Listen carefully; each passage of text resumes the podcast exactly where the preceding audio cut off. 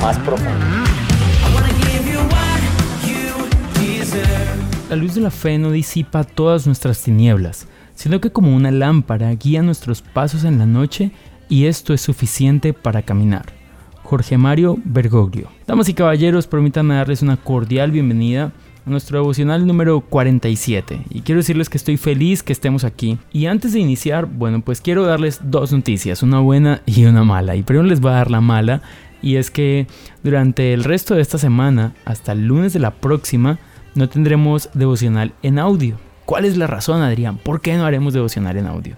Bueno, la razón es porque estamos en un evento con el equipo que trabaja con estos devocionales en la ciudad de Armenia y no tenemos el tiempo ni los equipos para continuar grabando todos los días y poder subir todos los días. Podríamos hacer un pregrabado, pero nos queda complicado poder subir todos los días, puesto que el hombre Cristian Blasquez, que está trabajando con nosotros en la producción, pues está ocupado allí en este evento. Pero la buena noticia es que estaremos grabando videos cortos cada día y los estaremos subiendo a nuestra página en Facebook, donde nos podrán encontrar como Alianza Joven.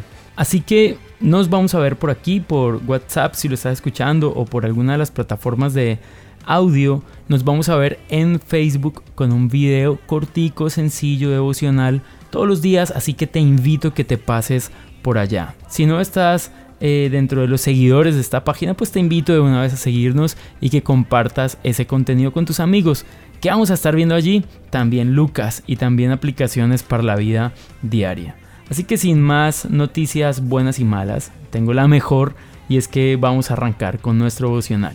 Quiero invitarle entonces al libro de Lucas, capítulo 7, y vamos a leer allí las primeras 10 versículos de este pasaje. Dice, cuando Jesús terminó de hablarle a la gente, se fue a Capernaum. Allí había un capitán romano que tenía un siervo que estaba enfermo a punto de morir. El capitán estimaba mucho al siervo. Cuando el capitán oyó hablar de Jesús, envió a unos ancianos líderes de los judíos a pedirle que fuera y salvar la vida del siervo. Cuando encontraron a Jesús le rogaron mucho este capitán merece que lo ayudes, porque ama nuestra nación y hasta nos construyó una sinagoga. Entonces Jesús fue con ellos, y cuando ya estaba cerca de la casa, el capitán envió a algunos amigos para que le dijeran, Señor, no te molestes, porque no merezco que entres a mi casa. Por eso no me atreví a ir a verte yo mismo. Solo te pido que des la orden y mi siervo quedará sanado, porque yo estoy bajo la autoridad de mis superiores y a la vez tengo a muchos soldados bajo mi autoridad. Si le digo a un soldado ve, él va.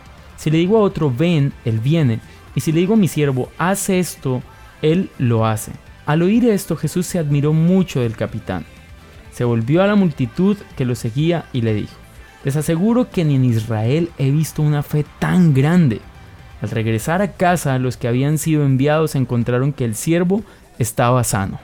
Bueno, aquí nos encontramos con la historia de un hombre bien importante. El protagonista el día de hoy es un hombre que no nos dice su nombre, pero nos dice su posición o su trabajo. Era un centurión romano. ¿Quién era un centurión? Un centurión era equivalente en la actualidad a un general. Y este hombre tenía personas bajo su cargo, pero también tenía que rendir cuentas. Era un hombre importante en el ejército romano. Vamos a ver cuatro cosas, a resaltar cuatro cosas de la vida de este hombre que creo que nosotros podemos tener también en nuestra vida. Lo primero es que es un hombre amoroso. Vemos en él una actitud diferente a la que vemos en muchas personas, tanto en la antigüedad como en el día de hoy. ¿Quién se ha enfermado? Se ha enfermado su siervo, que es la palabra que la versión que leímos usa para esclavo. Es un esclavo quien se ha enfermado. En la antigüedad y sobre todo los romanos daban un trato muy malo y muy duro a sus esclavos, culturalmente era algo aceptado, pero este hombre ama a su esclavo y muestra de su amor es que decide hacer algo porque él sea sano. Y esto es importante, creo que tú y yo tenemos que llenarnos de amor, amar a todas las personas que es lo que nos manda Dios en su palabra. Pero la segunda que encuentro de este hombre es que es un hombre generoso. Los judíos que vienen a hablar con Jesús le dicen, mira, este hombre es tan piadoso que ha construido una sinagoga, es decir, sacó dinero de su propio bolsillo seguramente, de sus propios recursos, para pagar la construcción de una sinagoga. ¿Sabes qué podemos decir de las personas generosas? Que tienen su dinero no como su Dios, sino como su empleado, por así decirlo. El dinero no es su Dios, no es lo más importante en su vida, por el contrario, es simplemente un medio para hacer el bien a otras personas. Y creo que tú y yo necesitamos entender esto, que el dinero que tenemos o que podemos tener es un medio para bendecir a otros. Pero lo tercero es que era un hombre demasiado humilde. Me asombra su forma de hablarle a Jesús por medio de mensajeros. Primero le dice, ven a mi casa, por favor, y sana a este hombre. Pero luego le manda a decir, no, no soy digno que entres a mi casa y aparte no soy digno de ir a hablar contigo. Así que te pido que por favor des la orden. Es un hombre que tiene un concepto de sí frente a Dios correcto, o sea que sabe que no tiene esa capacidad humana de ir a decirle, mira Jesús, haz esto. Ahora eso se nivela en la cruz y por la cruz tú y yo podemos entrar confiados ante el trono de la gracia. Pero necesitamos tener esa conciencia, reconocer que ante Jesús nosotros no la hacemos, no la hicimos y que necesitamos de su misericordia. Y lo cuarto, súper importante, es la fe de este hombre, que es lo que le ha dado título a nuestro devocional.